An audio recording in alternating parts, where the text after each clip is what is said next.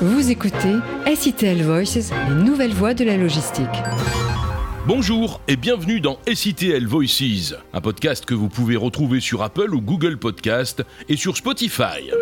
On parlera de l'intralogistique dans la grande interview qui reçoit Romain Demey. Il est responsable commercial chez Ferrag France, une société qui propose des solutions intralogistiques et conçoit et construit des systèmes de tri. Les infos du transport et de la logistique. Les grands défis auxquels sont actuellement confrontés les supply chains sont au nombre de 6. Engagement des employés, sécurité et efficacité, expérience client final, agilité et résilience, durabilité, digitalisation et automatisation des processus. C'est ainsi qu'est structuré le dernier état des lieux mondial commandé par Kerber Supply Chain au cabinet Roland Berger. 244 professionnels ont été interrogés en Europe et aux États-Unis. Sur un marché du travail tendu, l'engagement des employés est crucial pour attirer et conserver la main-d'œuvre. Près des trois quarts des leaders en sont conscients, selon cette étude. À noter aussi que le défi de la digitalisation et de l'automatisation des process est une priorité élevée ou stratégique pour 84% des sondés. Selon le dernier baromètre des salaires cadres du cabinet de recrutement Expectra, les cadres du secteur transport et logistique ont enregistré une progression moyenne de leur rémunération de 3,8% depuis le début 2022. C'est au-delà de ce qui est constaté dans les secteurs du BTP, de la banque, de l'assurance et de l'agroalimentaire par exemple. Tout domaine d'activité confondu, la revalorisation moyenne des cadres s'est élevée à 2,2%, des chiffres qui s'expliquent par une conjugaison de plusieurs facteurs, montés en puissance de la supply chain, couplée au déficit structurel d'effectifs et aux difficultés de recrutement, on vient d'en parler. Résultat, les fonctions logistiques, planificateurs, responsables logistiques ou approvisionneurs, trustent le top 10 des plus fortes progressions salariales comptabilisées sur 2022. Dans une étude commandée par l'éditeur de solutions logicielles pour la supply chain, Descartes Systems Group, les consommateurs sont 62% à juger que les livraisons e-commerce ne sont pas assez éco-responsables. Réalisée par l'Institut Sapio Research auprès de 8000 personnes dans 11 pays en Europe et en Amérique du Nord, l'enquête souligne aussi que plus de 50% des sondés s'intéressent à des méthodes de livraison plus respectueuses de l'environnement et qu'ils sont 54% à accepter de recevoir leurs commandes plus tard pour bénéficier d'une livraison davantage éco-responsable.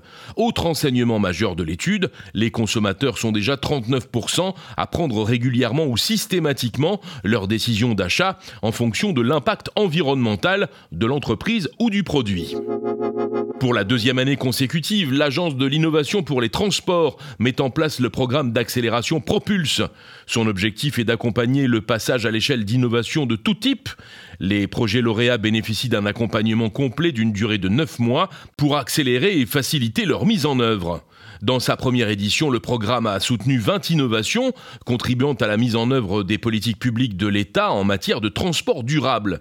Pour cette année, les projets doivent répondre à l'une des cinq thématiques suivantes transport durable, partage de données, aménagement des espaces pour un usage multiple et intrapreneuriat. Les projets répondant aux trois premières thématiques doivent être déposés avant le 31 octobre et jusqu'au 18 novembre pour la catégorie intrapreneuriat. La grande interview. On parle, nous, d'intra-logistique dans la grande interview qui reçoit Romain Demey. Il est responsable commercial chez Ferrag France, une société qui propose des solutions intra-logistiques et conçoit et construit des systèmes de tri. Bonjour tout d'abord, expliquez-nous un peu plus en détail en quoi consistent les activités de Ferrag France. Ferrag est un groupe suisse qui a été fondé en 1957, dont le métier est euh, de proposer à ses clients des solutions intralogistiques euh, complètes donc un métier euh, qui, passe par la conception et la construction de systèmes de tri, euh, pocket sorter, trieur à plateau basculant, système de convoyage assez, assez complexe, et un métier d'intégrateur qui consiste à aller chercher des solutions complémentaires sur le marché lorsque c'est nécessaire. on est vraiment dans un secteur hyper pointu de haute technologie, de compréhension de la contrainte ou euh, du besoin que le client peut exprimer face à vous C'est la clé euh, du succès, effectivement, c'est euh, d'imaginer comment l'entrepôt de son client va fonctionner. et on part souvent d'une feuille blanche, donc 6000 m2, voire plus, disponibles pour déployer un ensemble de systèmes qui vont fonctionner ensemble pour un client dont le métier est par exemple la préparation de commandes euh, pour vous et moi du e-commerce ou dont le métier est d'assurer le réapprovisionnement de magasins de, mode, par exemple. On est également présent dans l'industrie, donc c'est encore d'autres types de cahiers des charges à, comprendre et à interpréter. Donc, de la haute technologie, oui, quand c'est nécessaire. Euh, et dans tous les cas, euh, des systèmes qui sont capables de fonctionner H24, euh, très certainement. Quels sont les maîtres mots Rationalisation, ergonomie? Effectivement, rationalisation, c'est un mot que je retiens parce que nos clients nous demandent d'utiliser tous les mètres carrés et tous les mètres cubes disponibles dans l'entrepôt. c'est un mot qu'on peut également appliquer à au flux, puisque nos clients recherchent euh, une performance euh, de flux, donc euh, une capacité à traiter un nombre d'articles le plus élevé possible par heure dans une surface donnée. Et puis l'ergonomie, c'est un mot, un mot clé qu'on va retenir également, puisque tous ces systèmes, aussi sophistiqués soient-ils, sont des outils de travail pour des opérateurs qui vont injecter les articles ou les récupérer à la sortie pour assurer euh, le colisage, par exemple, d'une commande euh, pour vous, euh, donc une commande personnalisée. Donc mettre sur pied un système assez complexe et assez coûteux passe par effectivement la recherche d'ergonomie sur les postes manuels puisque ce sont sur ces postes-là que l'absence d'ergonomie pourrait réduire toute l'ingénierie qui est, mise en œuvre. On voit beaucoup de stands d'intralogistique avec des robots à l'œuvre, c'est très impressionnant. Est-ce que c'est un passage obligé aujourd'hui? Alors les robots sont euh, assez largement mis en avant aujourd'hui. C'est vrai qu'on les voit beaucoup. Euh, il faut savoir que si on prend l'exemple des robots mobiles, ça existe depuis les années 50.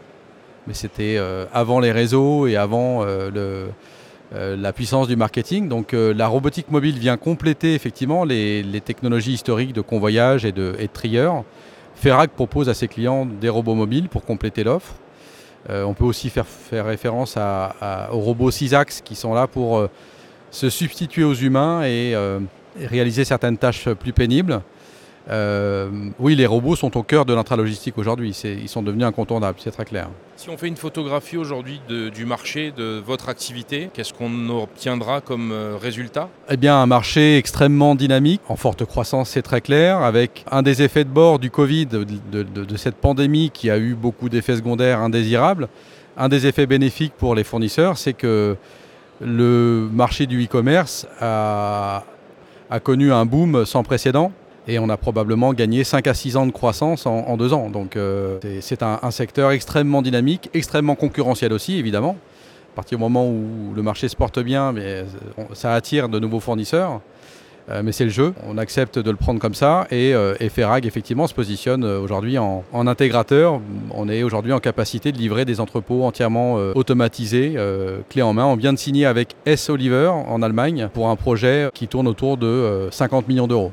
Donc euh, voilà, ça donne l'idée de, ce que les, grands opérateurs sont prêts à, mettre sur la table pour, s'équiper pour euh, les années, les années à venir. Euh, à l'inverse, on a aussi des projets qui tournent à, à 500 000 euros, donc on est capable de, faire le grand écart entre ces différents types de clients. Mais dans tous les cas, ce marché est extrêmement dynamique, que ce soit auprès de petits porteurs euh, ou de gros faiseurs, on est face à une, demande qui est très forte. Évidemment, une question qui est dans l'air du temps, euh, l'économie d'énergie, les influences qu'on peut avoir sur l'environnement sont souhaitées euh, limitées et les plus légères possibles. Est-ce que dans, votre domaine aussi, on, doit faire face à ce genre de demande? Oui, oui, complètement. On est même noté là-dessus par les, acheteurs. Et donc, euh, à nous de mettre en avant ce que nos ingénieurs ont imaginé pour que ces gros systèmes intralogistiques euh, bah, consomment moins d'énergie, soient plus efficients.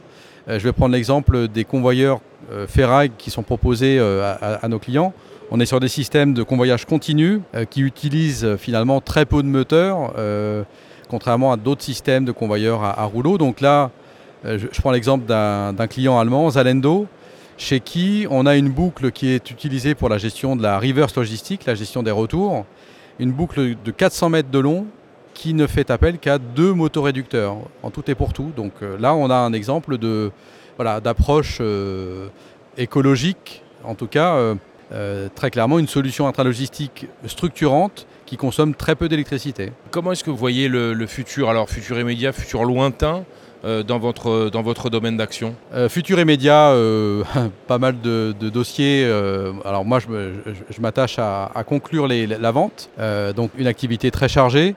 le futur à plus long terme, j'ai le sentiment qu'on va vers une une concentration d'activités. Donc on a différentes typologies de clients et, notamment on travaille beaucoup avec les prestataires logistiques. Je peux prendre l'exemple de GXO, euh, qui est l'un de nos clients, et avec lesquels on, travaille sur des projets de plus en plus gros, de plus en plus structurants, eux-mêmes étant euh, mandatés par des donneurs d'ordre euh, que peuvent être la FNAC, Amazon, tous ces grands faiseurs qui jusqu'à présent traitaient en propre leur intralogistique et qui commencent à la sous-traiter. Et quand on, connaît leur, volume d'activité, on imagine que effectivement, les projets de demain seront des projets probablement sous-traités aux 3PL et de grande taille. Qu'est-ce qui vous fait vous lever le matin? Qu'est-ce qui vous passionne dans l'activité que vous exercez? Ça fait une vingtaine d'années maintenant que j'évolue dans le secteur de l'intralogistique et de la robotique mobile. Donc j'étais euh, passionné avant que ce soit à la mode, j'ai envie de dire. Ça c'est le premier point. Euh, j'aime rencontrer euh, des gens que je ne connais pas encore et arriver à, comprendre et à interpréter effectivement leurs besoins. Donc c'est à la fois le côté technique, à la fois le fait de rencontrer de nouvelles personnes et puis cette capacité qu'on va être en mesure d'avoir de, proposer des solutions innovantes. Donc c'est tout ça l'humain et, la, technique qui font que ce, secteur et mon métier me passionnent. Hein. Romain Demey, merci. Merci à vous. La grande interview recevait Romain Demey. Il est responsable commercial chez Ferrac France, une société qui propose des solutions intralogistiques et qui conçoit et construit des systèmes de tri. SITL Voices, les brèves de l'actualité. Le cyclo-logisticien Vélo met sur le marché une centaine de tricycles utilitaires à assistance électrique Trike, proposés en leasing aux acteurs du dernier kilomètre. Vélo compte en fournir 2000 à l'horizon 2025 pour aider ses clients comme Dromi ou Vlov à circuler dans les centres urbains. La vitesse limite du trike est de 25 km/h, une batterie au phosphate de 4 kW lui offre une autonomie de 100 km. Avec un volume de 1,5 m3 et 350 kg, autre argument de choc, l'engin serait 90% plus économique qu'une camionnette si on compte le prix de la location et de l'assurance. Il est aussi, bien sûr, plus facile à garer.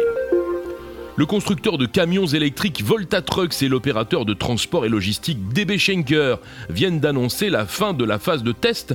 Pour la première fois, un prototype a circulé dans les rues de Paris en conditions réelles de distribution urbaine.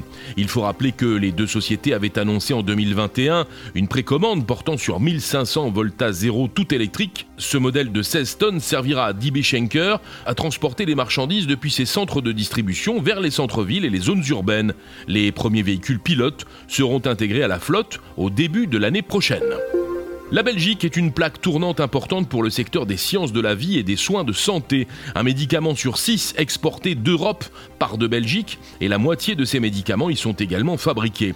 Avec 63 000 mètres carrés de magasins conformes aux lignes directrices GDP et 9500 prises pour conteneurs frigorifiques, les plateformes portuaires d'Anvers et de Zeebrugge ont un rôle important à jouer à cet égard. Le système GDP pour Good Distribution Practice est une garantie de qualité qui permet de maintenir des produits tels que les médicaments, le plasma sanguin, les vaccins et le matériel médical transitant par le port dans des conditions optimales. Un système qui est dorénavant et depuis le mois de septembre régi par un certificat officiel dont le port d'Anvers-Zeebrugge est le premier port maritime au monde à bénéficier SITL Voices, c'est fini pour cette fois. On se retrouve dans 15 jours pour une nouvelle édition, deux semaines qui vous laisseront le temps de noter et de commenter cet épisode. Merci de nous suivre et d'en parler autour de vous. Vous pouvez nous retrouver sur Spotify, Google ou Apple Podcast. C'était SITL Voices, les nouvelles voies de la logistique.